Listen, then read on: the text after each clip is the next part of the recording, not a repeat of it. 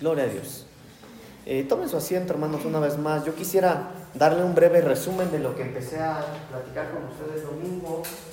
Eh, ¿Se acuerdan cómo se llama el tema? No, ¿verdad? Ninguno, porque no se los di.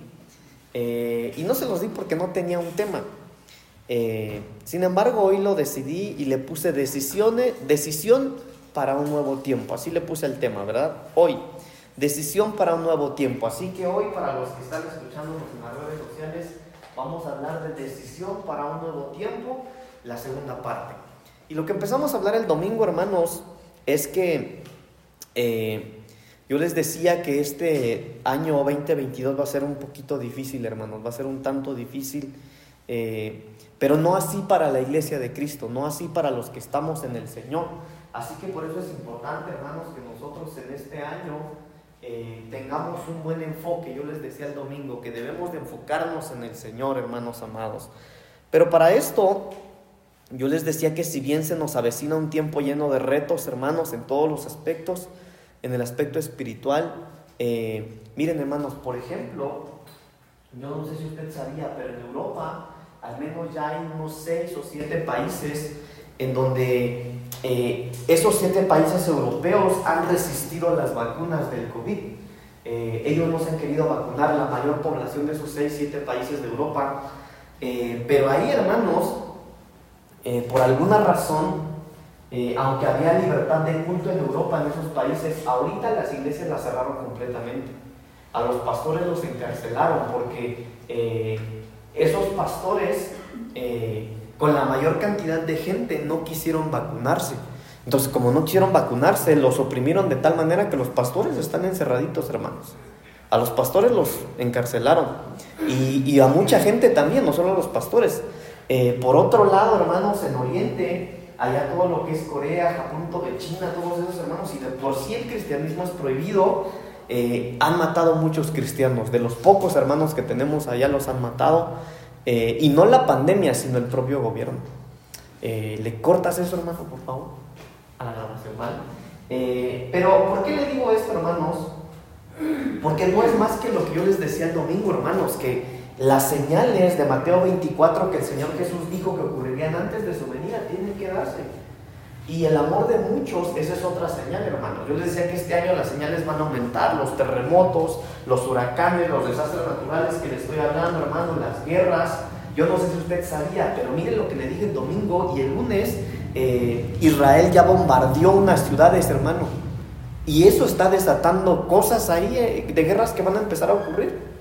Y y, no es más, hermano, repito una vez más, que lo que el Señor dijo que iba a ocurrir antes de su venida. Pero dentro de esas señales también, aparte de los desastres naturales, aparte de los rumores de guerras, hermano, aparte de todo eso eh, feo que va a ocurrir, hay una señal que el Señor Jesús dijo que ocurriría dentro de las iglesias y es que el amor de muchos se enfriaría.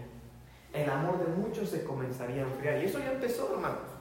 Eso empezó hace dos años o poquito más que los gobiernos empezaron a decir, no, cierran iglesias, no pueden, y muchos hermanos, por no morir físicamente, espiritualmente se murieron.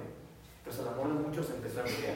Ok, bueno, todo eso lo empezamos a platicar el domingo, pero en Segunda de Reyes, capítulo 7, versículo 3, hermanos, yo les hablé acerca de cuatro hombres con lepra que estaban en la frontera, en la entrada de una ciudad y que ellos dijeron, bueno, nosotros tenemos tres opciones. La opción número uno es que regresemos de donde venimos, pero ahí nos quieren matar.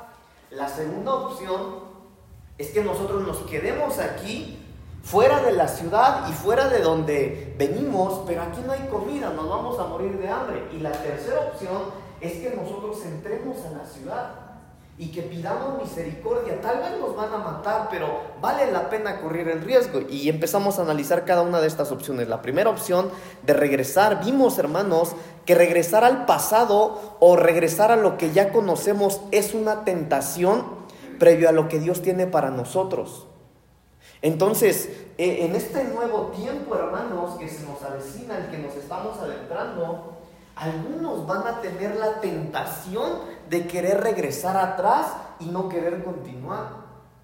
Algunos van a decir, bueno, yo estoy empezando a buscar a Dios, pero pues creo que me está yendo peor que antes. Mejor voy a dejar de ir a la iglesia. Yo venía solo los domingos, ya voy a empezar a venir los martes, pero pues no me está funcionando. Y podría ser que algunos, o sí, podría ser que algunos van a recibir o sentir la tentación, hermanos, de regresar de donde vienen. Ahora, de ahí, hermanos, lo que yo les compartí con ustedes fue lo, que dice Números capítulo 11 del 1 al 4.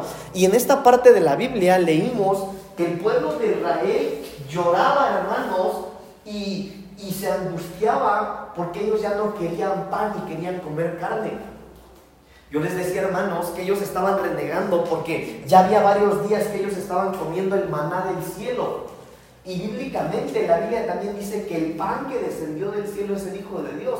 En otras palabras, hermanos, ellos no estaban recibiendo al Hijo de Dios, sino que ellos querían algo más. ¿Y por qué era esto? Según lo que dice estos versículos que vimos el domingo, hermanos, eh, números 11, perdón, el 4 dice, y la gente extranjera que se mezcló con ellos tuvo un vivo deseo y los hijos de Israel también volvieron a llorar y dijeron, ¿quién nos diera de comer carne? En otras palabras, hermanos, el pueblo de Israel, después que el Señor los liberó, llegó a la, cautividad y querían volver atrás por una razón, porque ellos empezaron a mezclarse con gente que no tenían que mezclarse. Entonces, hermanos, en este año nosotros debemos ser cuidadosos de con quién nos estamos juntando. De a quién le prestamos nuestros oídos, hermanos. Ahora déjenme ser un poquito más claro, incluso dentro de la congregación. Yo apenas hablaba con una hermana y yo le decía a la hermana, hermana, mire, usted no puede eh, apoyarse en otro que está frágil como usted. Entonces, en este año, hermanos, nosotros debemos ser cuidadosos de a quién le prestamos nuestros oídos, de en quién nos estamos apoyando para seguir adelante, porque si usted se apoya en aquel que está débil, los dos juntos se van a caer. ¿Yo no? Entonces, hermanos, nosotros, también lo que vimos en este punto, hermanos, es que ellos lo que reclamaban es que estaban insatisfechos. Les enviaban el maná del cielo, pero eso les causaba ya una insatisfacción. Y yo les decía, hermanos, que la insatisfacción llega cuando nosotros ponemos nuestro interés. La insatisfacción llega cuando nosotros ponemos nuestra vista en lo que no tenemos y nos olvidamos en lo que sí tenemos. Ahí viene la insatisfacción. Cuando alguien se siente insatisfecho, hermanos, es porque está más preocupado por lo que desea y que no tiene que por lo que sí tiene y que Dios ya le provió. Entonces el volver atrás, el regresar atrás no es una opción en este tiempo. La segunda opción de estos leprosos, regálame una agüita hermano por favor. La segunda opción de estos leprosos era quedarnos. Ellos dijeron, ok, no podemos regresar, entonces quedémonos aquí. Y ellos dijeron, pero si nos quedamos aquí nos vamos a morir de hambre. Entonces, hermanos, para esto yo les leí lo que dice Génesis capítulo 19, versículo 26, en donde habla de la mujer de Lot. Aquella mujer, hermano, que recibió junto a su esposo y, el Señor les abrió y les dijo, tienen que irse de ahí porque voy a destruir Sodoma.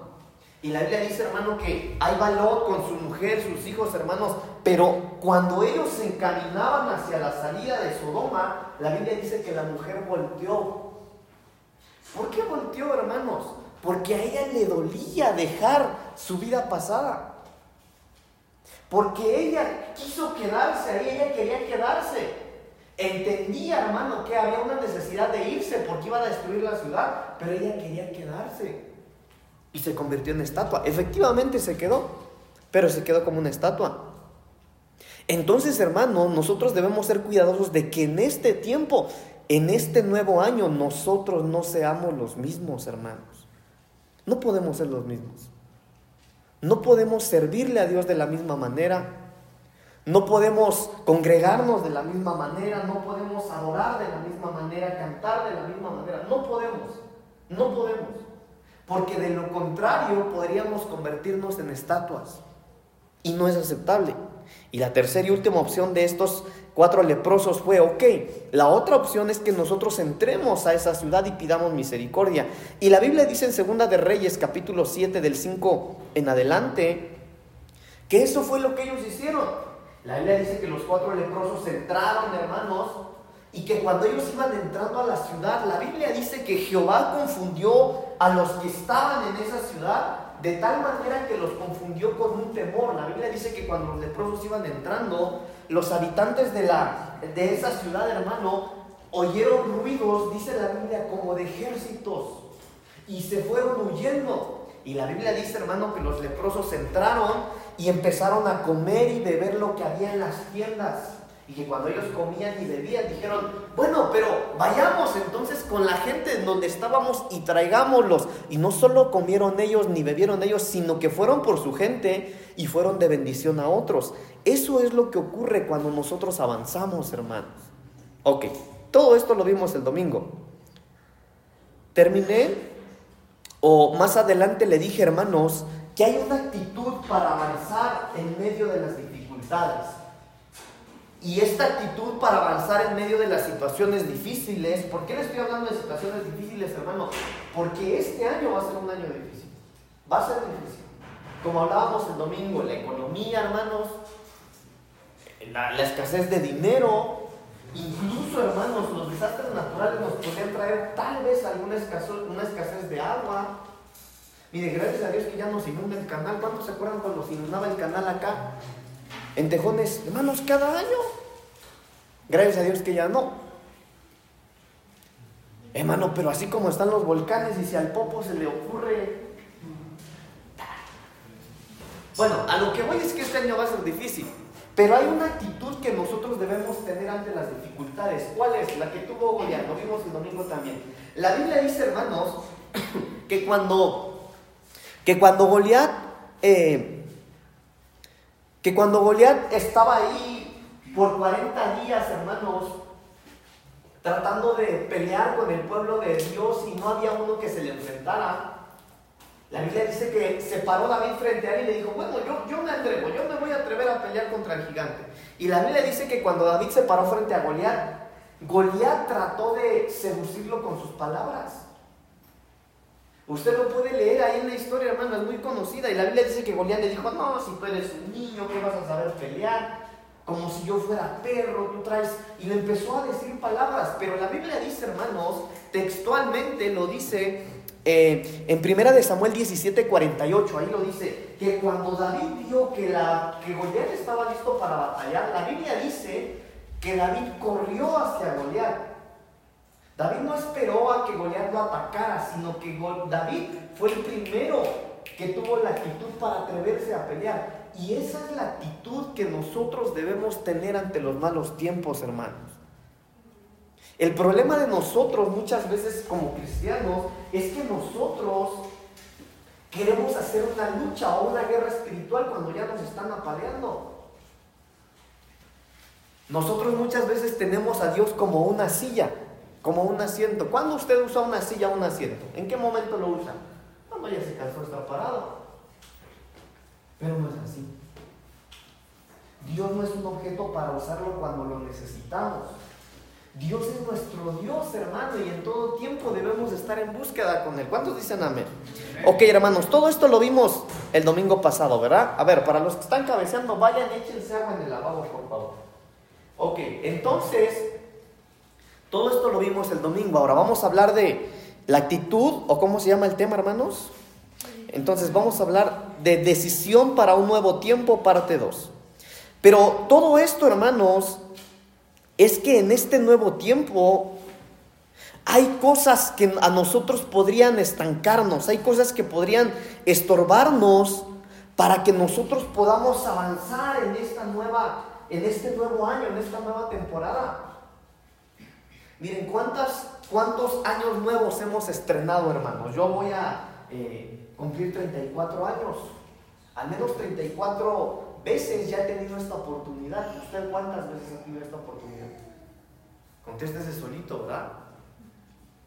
Mire, por ejemplo, los niños desean, anhelan que sea su cumpleaños, hermanos. El otro mes es mi cumpleaños, le dicen al papá, a la mamá anhelan, desean el cumpleaños, porque los que somos grandecitos ya no. No, ya no queremos que lleguen los cumpleaños, ¿verdad? O sí, hermanos grandes. Ya no, ¿verdad? Reprendo en el nombre de Jesús, dicen los hermanos.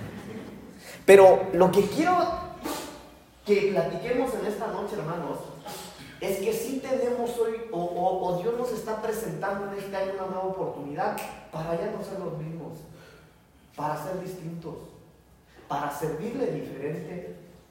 Hermanos, para terminar el año mejor. Honestamente, hermano, porque sí hay, hermanos, sí hay. ¿Cuántos terminaron el año mejor, el año 2021 mejor que el 2020? No, hermano. Gloria a Dios. Bendito Dios. Qué hermoso nuestro Dios. ¿Y los que no? No se preocupe, mire, el Señor nos está dando esa oportunidad. Ahora, por favor, hermano, pongámonos serios con esto, por favor, mire. Así como ya terminó el 2021, dentro de un año, si el Señor no ha venido, vamos a estar en la misma posición. ¿Cómo quiere terminar usted? ¿Como el 2020? ¿Como el 2021 quiere terminar? Para los que levantamos su mano que lo acabaron bien, gloria a Dios, hermano. Y los que no. Porque algunos a mitad de año estaban con todo, pastor, con todo, mire, con todo le daban, pero acabaron el año, hermano, gateando. Y no es así. Ok. Entonces es necesario que nosotros veamos qué es lo que podría estorbarnos o qué, o qué cosas podrían a nosotros atarnos, hermano, para, no, para que no sea un buen tiempo este que el Señor nos está presentando. Número uno, vamos a Josué capítulo 6, versículo 18, por favor. Josué capítulo 6, versículo 18. me trajeron agua como camello, hermanos.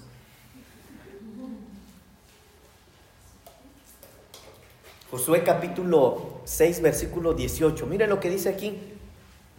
Pero vosotros guardaos del anatema. Ni toquéis ni toméis alguna cosa del anatema, no sea que hagáis anatema el campamento de Israel y lo turbéis. Ahora yo sé que aquí, hermano, en la traducción de la Reina Valera habla de vosotros y, y turbéis, ¿verdad? Está media rara la Reina Valera. Por eso déjeme parafrasearle o darle el contexto de esto. La Biblia dice, hermanos, en esta parte de la Biblia, el pueblo de Dios, el pueblo de Israel venía de una conquista. Ellos acababan de derribar las murallas de Jericó, hermano. Acababan de tomar posesión de la primera de 33 megaciudades para llegar a la tierra prometida. Pero aunque era un tiempo, hermanos, de gloria, aunque era un nuevo tiempo que Dios les estaba dando, un nuevo tiempo de conquista, ahora mire, hermano, ¿por qué? ¿Por qué le que un buen tiempo? Porque ellos acababan de, derribar a sus enemigos. Lo que se aproximaba era un buen tiempo, era un tiempo de bendición. Pero había una indicación. Cuando se metan a la ciudad, guárdense del anatema. No toquen nada.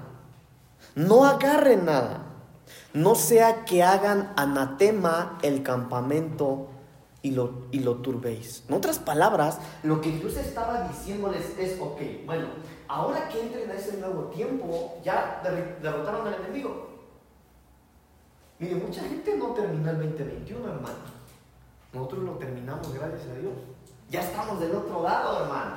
Pero ahora que estamos de este lado, no nos vaya a pasar lo que les pasó a ellos. Que no se cuidaron del anatema. ¿Qué es el anatema, hermanos? El anatema es todo aquello que aparentemente podría ser bueno y no lo es. Hay muchas cosas que son buenas para nosotros, pero serán buenas para... Mire, por ejemplo, hay cosas que son buenas para nuestra carne. Como por ejemplo... Ah, déjeme darle un ejemplo, pues. Supongamos que en este año, hermanos, a usted se le da la oportunidad eh, qué oportunidad, qué oportunidad. Jóvenes, que en este año ustedes conocen para los solteros a un hombre o una mujer que, así como lo han soñado y como lo han orado, como lo han orado, ¿vale? Ahí se lo dejo a su. No he orado, pastor, nada te va a llegar. Pero eso es bueno, ¿verdad?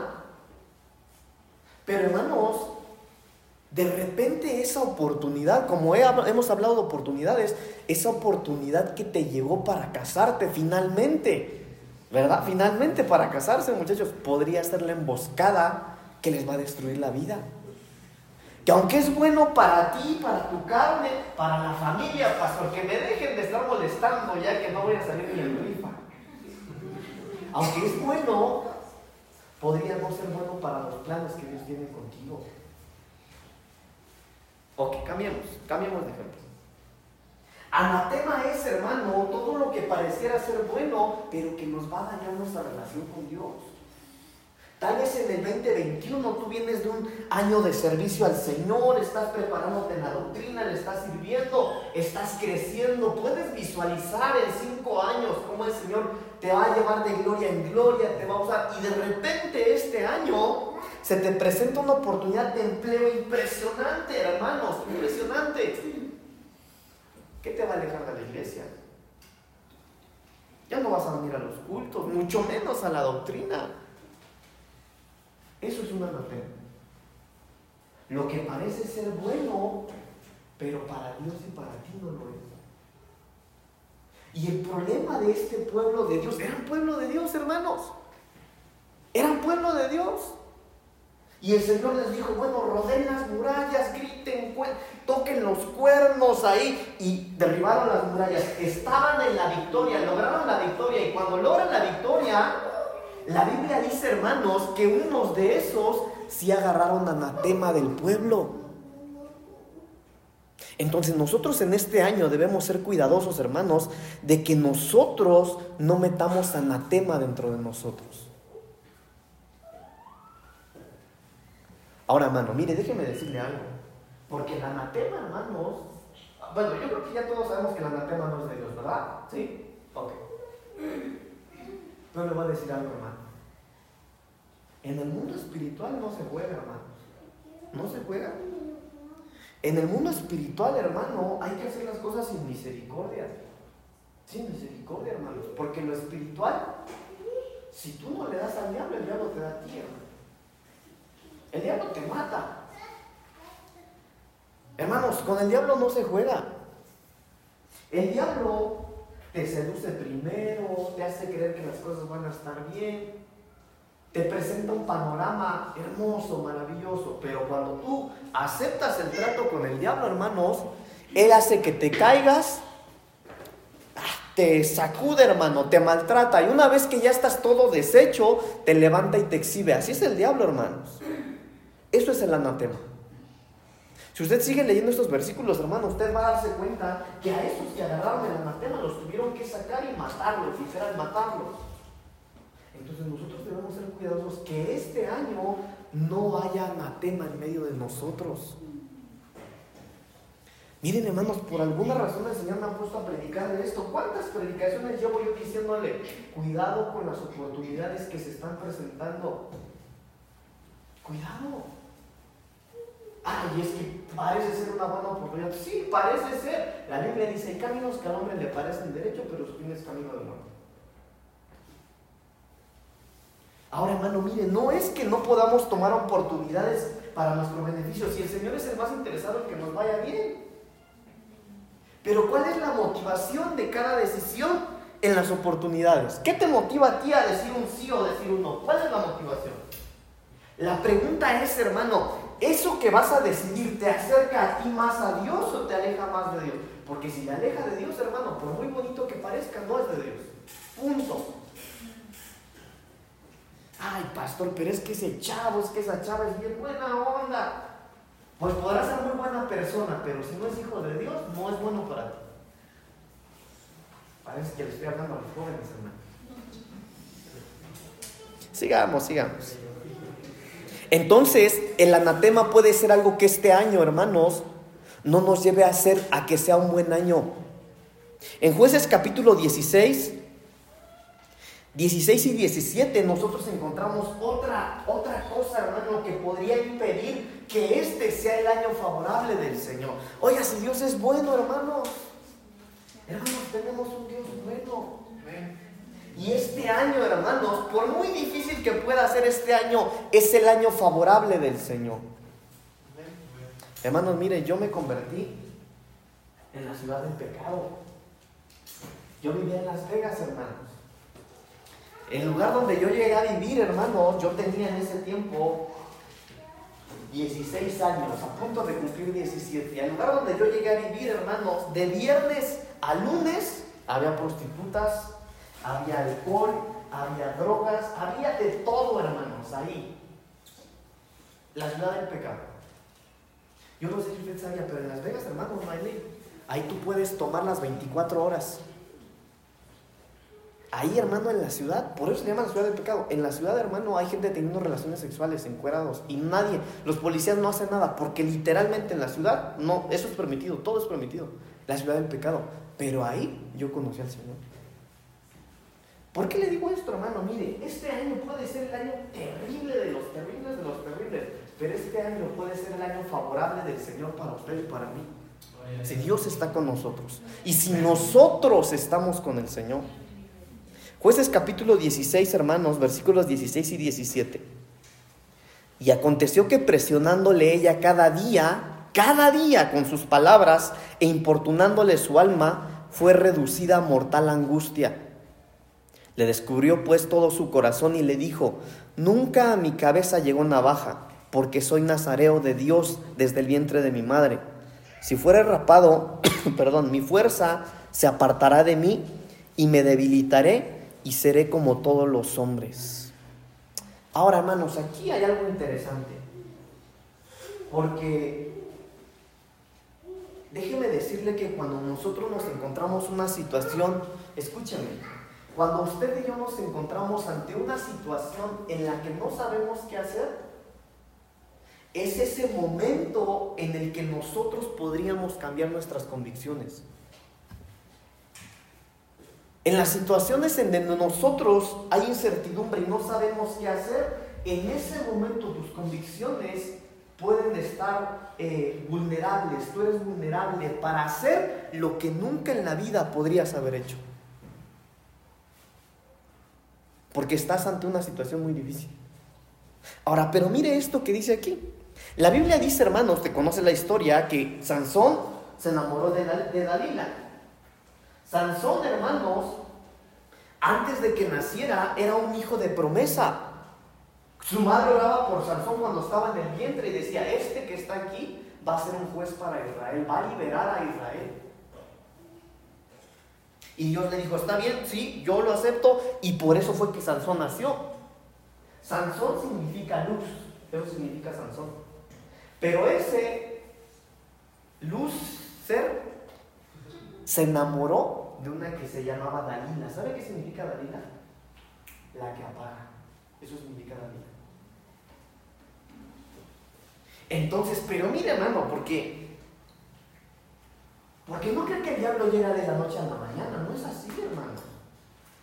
La Biblia dice que Dalila estaba todos los días, todos los días, Sansón, revélame tu secreto.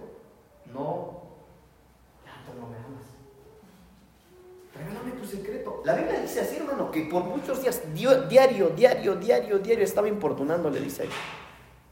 De tal manera, dice después, que su alma fue reducida a mortal angustia. Es decir, hermano, lo sedujo tanto que le empezó a manosear el alma. Entonces nosotros debemos tener cuidado, hermano. Miren cómo la predicación se une a tantas predicaciones que he venido predicando a cuando algo nos desestabiliza.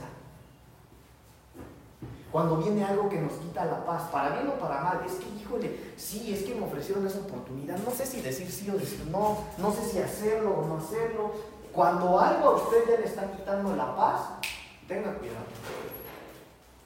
Porque a este hermano todos los días Dalila lo molestaba hasta que lo apagó. Sansón le reveló el secreto y le dejaron la cabeza, hermano, como de rodilla, de no. ok. Hermanos, mire qué ángulo le voy a dar. ¿Y ese hombre fuerte dónde quedó? Porque Sansón es famoso por ser fuerte, hermanos. ¿Dónde quedó su fortaleza? ante una Dalila?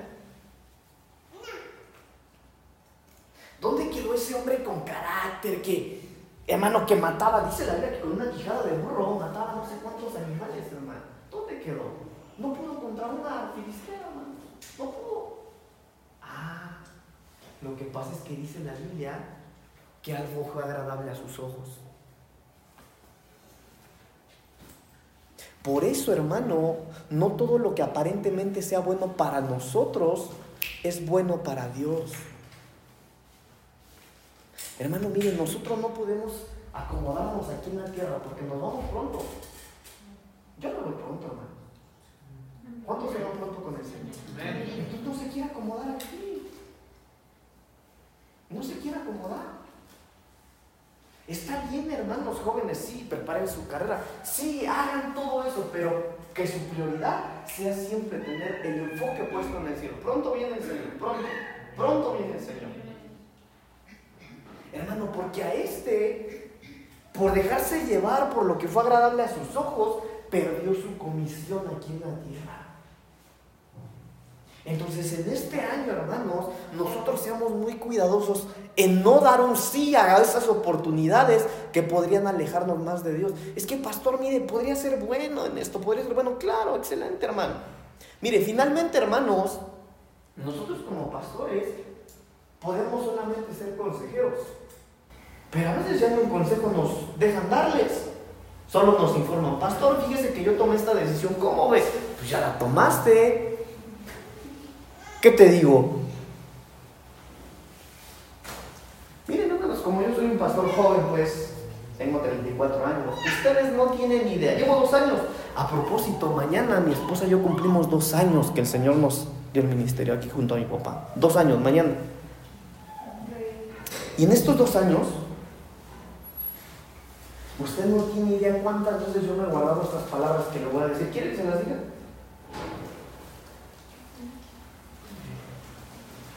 Eso te pasa por bruto.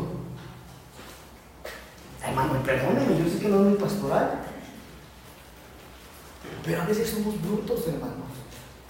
Porque sabemos que el diablo nos va a pagar mal y ahí vamos, hermano. Perdón, hermano. Pero ¿sabe qué, hermano? Yo muchas veces necesité, no tiene idea cuántas Usted no tiene idea cuántas veces yo necesité que un pastor me dijera eso te pasa por bruto. Pero ¿sabe qué me decía? Échale ganas, me decía. Échale ganas a qué. Hermano, pero este año nosotros, nuestro enfoque en este año tiene que estar puesto en el Señor, porque si tú no te enfocas en Dios, en este año el diablo puede seducirte y quitarte tu comisión aquí en la tierra. Hermano, Sansón no cumplió su comisión. ¿Saben cómo murió Sansón? No sé con quién hablaba apenas. ¿Saben cómo murió Sansón? ¿Qué hizo? Se suicidó. Oiga, se suicidó aquel que Dios dijo que había nacido para ser el juez sobre Israel. Se suicidó. ¿Cómo es posible eso? ¿Por qué se suicidó? Ah, porque él tomó decisiones por lo que le agradó a sus ojos, no a su Dios. Entonces nosotros debemos ser cuidadosos en este año, hermano. No solo este año, hoy y siempre, hermanos. Mire, hermano, que en Lucas capítulo 15, del 17 y 18, ahí la Biblia habla del hijo pródigo. Del hijo pródigo. ¿Sabe qué, hermanos? Yo creo que todos Tal vez usted no estará de acuerdo, no lo sé, pero yo creo que todos hemos estado en esta condición de hijo pródigo en algún momento de nuestra vida. Somos hijos de Dios, pero estamos en condición de pródigos. Tal vez nos alejamos de la casa, nos alejamos de Dios, porque hay gente que aunque está en la iglesia está lejos de Dios, ya no oran, ya no hablan con Él, la condición de pródigo. Pero me llamó la atención algo, que en el versículo 17-18 mire lo que dice, y volviendo en sí dijo, ¿Cuántos jornaleros en casa de mi padre tienen abundancia de pan? Y yo aquí perezco de hambre. Me levantaré e iré a mi padre y, le diré, Padre, he pecado contra el cielo y contra ti. Pero yo vi, hermano, mire, perdone, después de tanto tiempo que yo soy cristiano, hermano, yo apenas vi esto. Que este hijo pródigo hizo una declaración. Hizo una declaración. Los trabajadores de la casa de mi papá tienen pan de sobra. En la casa hay pan de sobra. Entonces de ahí surgieron preguntas, hermano, que yo me hacía mientras prepara mis prédicas. Por eso le decía yo, hermano, yo le diría al hijo pródigo, eso te pasa por bruto. Si tú sabes que en la casa de tu padre nunca hay escasez de alimento, ¿qué pensabas para irte de ahí? ¿Qué estaba pensando el hijo pródigo para creer que le iba mejor, que iría mejor yéndose de la casa? ¿Qué pensaba, hermano? Lo mismo que algunos de nosotros. Lo mismo que algunos de nosotros cuando se nos presentan oportunidades, creyendo que nos va a ir mejor yéndonos de la casa. No es así. No es así. En este año, hermanos, las situaciones se van a poner difíciles en las familias de algunos de, nosotros. Pero por muy difícil que sea su situación, no se vaya de casa. No se vaya. Porque podría ser que como el hijo pródigo una vez que se vaya, usted solamente vea por las redes sociales, pues hay alimento. ¿Qué pensabas? Nosotros debemos ser cuidadosos, hermanos. Ahora, mire, hermano, yo no, yo no estoy diciendo, hermano, y para ustedes y para los que me están escuchando ahí, yo no estoy diciendo que usted no se vaya de la iglesia, hermano. Si el Señor le dice que se vaya, vayas, hermano, con toda libertad. Y a mí me daría muchísimo gusto que si usted se va de la iglesia, se vaya a una mejor casa y a servir. Porque si usted se va, hermano, y se va a sentar, hermano, si yo lo vuelvo a ver, le voy a decir eso. Eso le pasa por bruto. Porque pues, si uno se va, mínimo si te vas a otro lugar que sea mejor. ¿O no?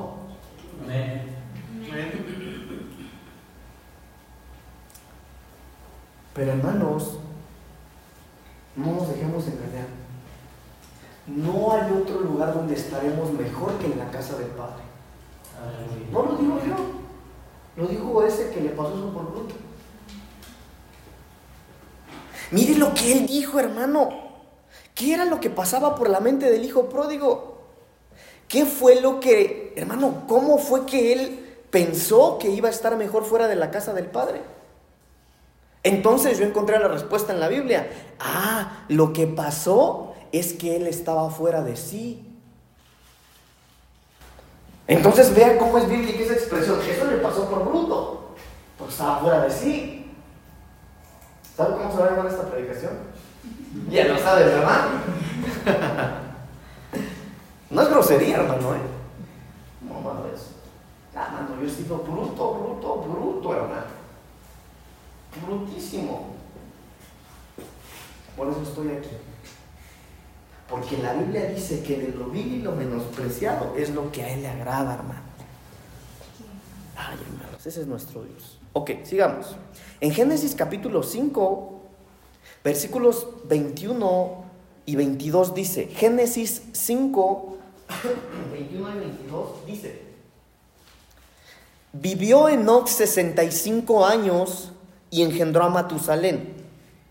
Y caminó Enoch con Dios después que engendró a Matusalén 300 años y engendró hijos e hijas. Ok. Ahora, mire esto que es bien interesante también. Enoch. ¿Cuántos conocían a Enoch? ¿Cuántos han escuchado de Enoch en la Biblia? ¿Por qué? A ver, los que levantaron la manito. ¿Por qué conocen a Enoch? Sin miedo. Ah, acabamos de leer, hermano. A ver, ¿por qué? ¿Por qué conocen a Enoch?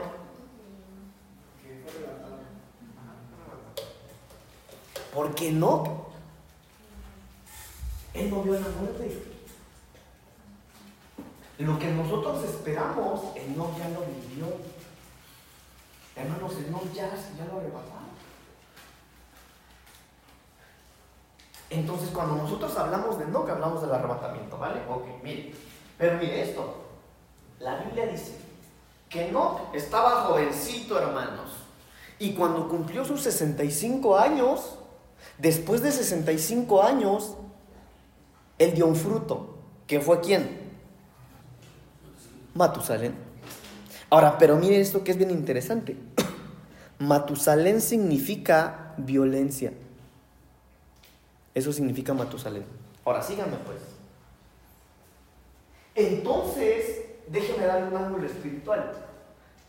Enoch, ese, el arrebatado, vivió 65 años y después a sus 65 dentro de él, él engendra, sale de él uno que se llama violencia.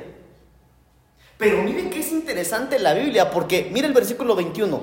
Vivió Enoch 65 años y engendró a Matusalén. Y después que engendró a Matusalén, ¿qué dice, hermanos? El 22. ¿Qué dice? Y caminó Enoch con Dios. Después que engendró a Matusalén 300 años y engendró hijos hijas. Gracias, hermano. Pero mire esto, hermano, que es interesante. ¿Hasta qué momento empezó a caminar con Dios? Hasta después que engendró a Matusalén. Y dijimos que Matusalén significa qué? Ah, entonces para caminar bien con Dios o para caminar con Dios, primero hay que dejar de ser violentos.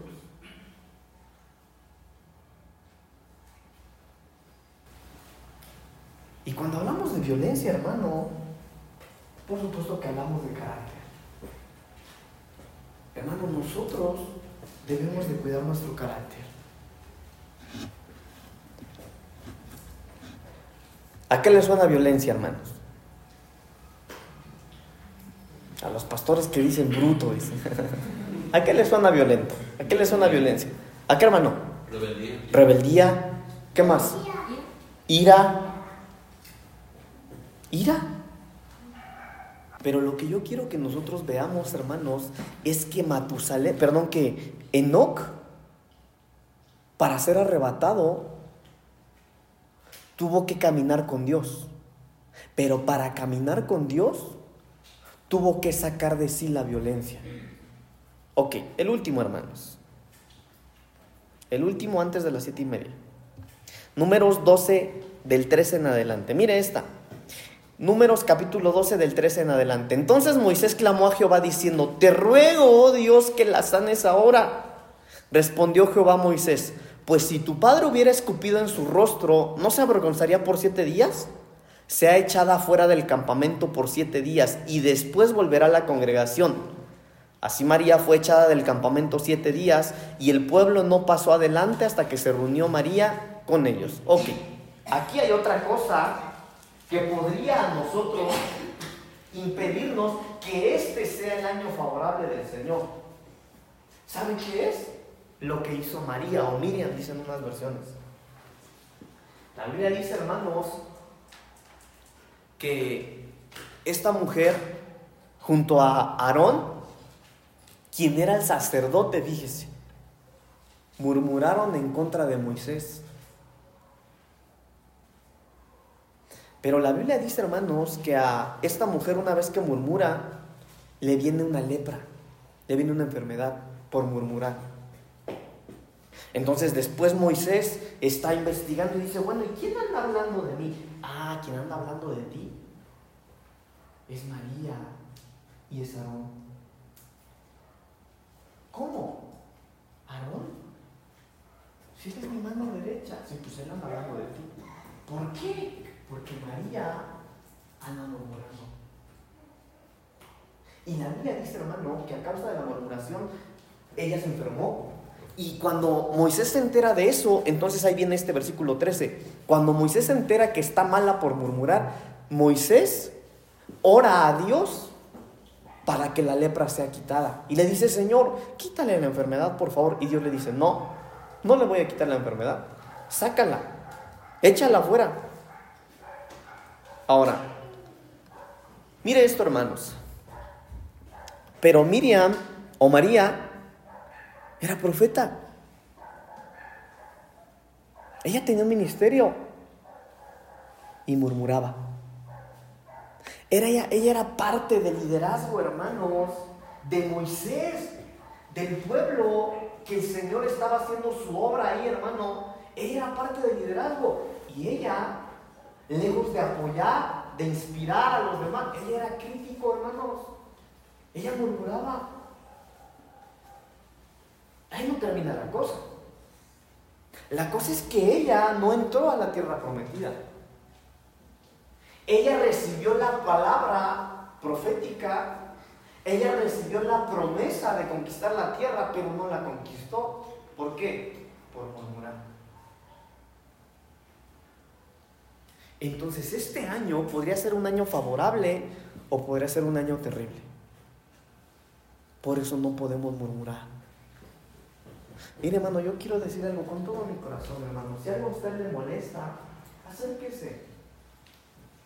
Si algo no le parece, exprésese, hermano. Y hágalo con las personas correctas. Porque de repente, hermano, usted quiere expresarse, pero se expresa con aquel que de por sí anda haciendo berrinche en la iglesia, hermano. No. Exprésese, pero exprésese con las personas correctas. Si usted no está de acuerdo con algo que se está haciendo en la iglesia, acuda con los, pastores, para eso estamos. Si usted no está de acuerdo con algo que usted escuchó, que se está predicando, que se está enseñando, no murmure. Acérquese finalmente, hijo. ¿Cuántos son hijos de la casa? Ah, pues usted tiene voz, hermano. Exprésese. Pero no murmure. No murmure. Porque la murmuración, hermano, podría hacer que usted no reciba la promesa. Ok.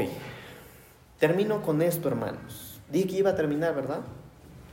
Pero ya ve que soy chismoso y mentiroso. Primera de Timoteo 4. Amén, dijeron ustedes, ¿verdad? Pero no, no, no es así. Perdónale, Señor, no saben lo que dicen. Primera de Timoteo 4, del 11 en adelante. Primera de Timoteo capítulo 4, del 11 al 16. Mire esto, hermano, qué lindo. Esto manda y enseña. Ninguno tenga en poco tu juventud, sino sé ejemplo de los creyentes en palabra, conducta, amor, espíritu, fe y pureza. Entre tanto que voy, ocúpate en la lectura de la exhortación y la enseñanza. No descuides el don que hay en ti, que te fue dado mediante la profecía con la imposición de las manos del presbiterio. Esa palabra presbiterio es el liderazgo de la casa. Ocúpate en estas cosas, permanece en ellas, para que tu aprovechamiento sea manifiesto a todos. Y mire esto, hermanos. Ten cuidado de ti mismo y de la doctrina. Persiste en ello, pues haciendo esto te salvarás a ti mismo. Entonces mire esto, hermanos, porque estas instrucciones se las está dando el apóstol Pablo a su hijo espiritual Timoteo. Cuando Timoteo empieza a pastorear, el apóstol Pablo, entre tantas cosas, le dice esto. Esto es lo que tú tienes que enseñar. Número uno, que nadie te menosprecie por tu edad. Que nadie te menosprecie por ser joven. ¿Cuántos jóvenes hay aquí? Yo soy el primero. Amén.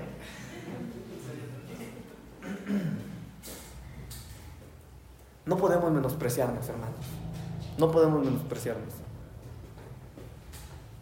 Yo bendigo al Señor porque siempre, siempre en esta iglesia mi papá nos enseñó a todos.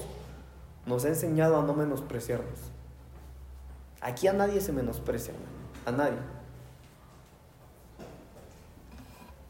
Que nadie te menosprecie por ser joven. Ah, pero para que no te menosprecien hay algo que hay que hacer, hermano. Sí, porque imagínense, ¿cómo no lo van a menospreciar? Aunque usted sea joven y guapo, si siempre viene y anda aquí haciendo cosas que no debe hacer. No. Para que no te menosprecien, el apóstol Pablo dice, sé ejemplo a los creyentes. Ejemplo en palabra, en conducta, en amor, en espíritu, en fe y en pureza. Mire, hermano, me tardaría un montón, pero ¿cómo no van a menospreciarlo a usted, hermano? Si no saben ni lo que es la conducta, pues. Entonces, para que no lo menosprecien hay cosas que hacer, pero déjeme avanzar.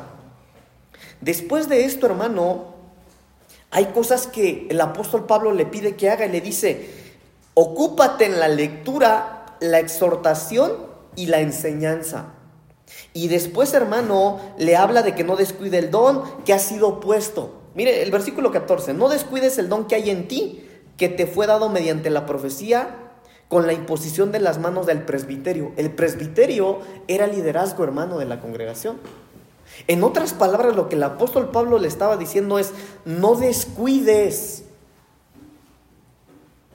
Haz buena labor de aquello que los de la casa te han delegado. En otras palabras, sirve bien. Sirve bien, por favor. En el versículo 15, esta versión dice, sé diligente con tu trabajo, métete de lleno en él para que tu progreso sea claro para todos. Esa versión está más clara, hermanos. Seamos diligentes con lo que nos han delegado. Seamos diligentes, hermanos. Mire, usted que sirve en esta casa, hermano. Yo quiero decirles algo, si no les quedó muy clara la doctrina de servicio, hermano. Y no se lo quiero decir como regaño, hermano, porque no, yo no, yo no lo quiero regañar, ni, me mandó Dios a regañarlo. De repente usted lo recibe como regaño porque le llega la pedradota, ¿verdad? No, fuera yo, Goliat, me mata el pastor como si fuera David. Pero hay que servir bien, hermanos. Hay que ser diligentes en nuestro servicio. Hermano, usted aquí, cuando sirve, no le hace favor ni al pastor ni a los hermanos, no. La iglesia le está dando a usted el privilegio de servirle a Dios. Por eso hay que servir bien. Sean responsables, hermanos. O seamos responsables. Mire, usted está en su derecho como hijo de decirme a mí cuando usted vea que yo no haga algo bien. Dígame pues, ¿cuántos aman a Pastor Pablito aquí? Ni uno, hermano. Ah, pues demuéstremelo. Si usted ve que yo hago algo, dígame, hermano.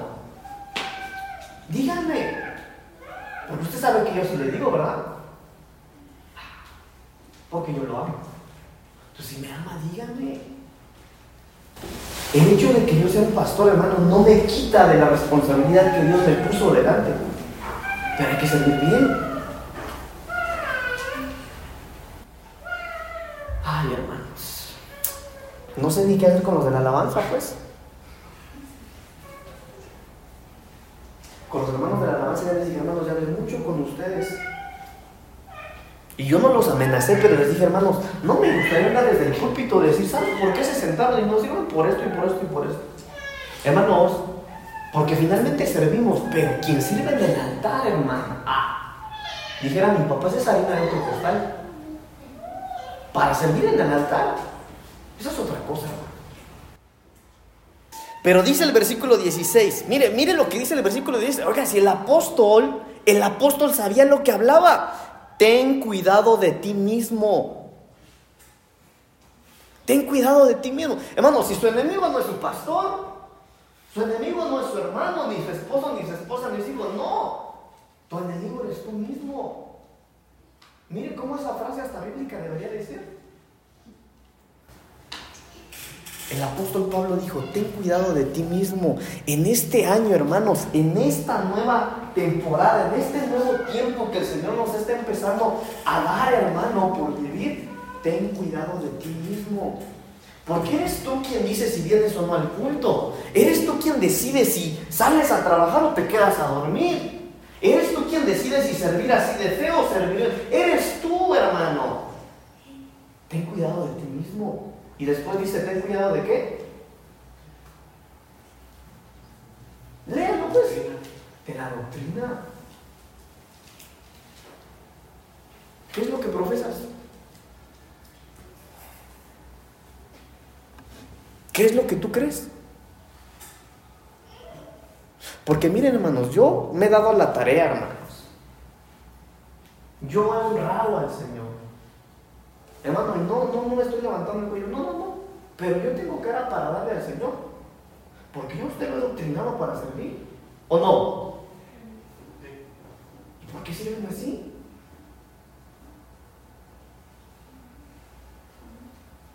Perdón, hermano, yo sé que esto debería de ser una reunión de servidores, pero como no me la, no la tuve, pues, el fin de año ya me estoy ministrando con usted.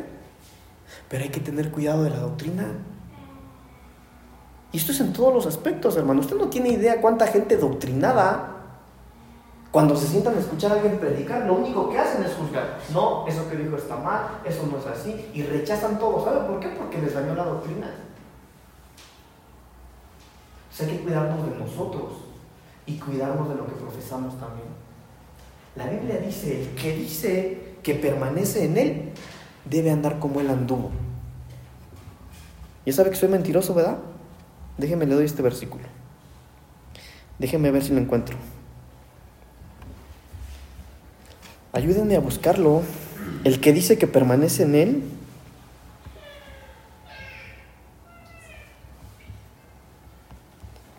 Debe andar como él anduvo, dice.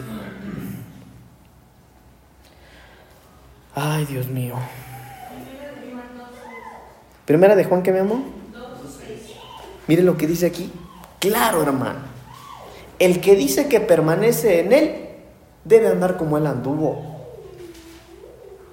Hermano, yo sé que a todos nos cuesta y fallamos, es verdad. Pero esforcémonos cada día, amados hermanos.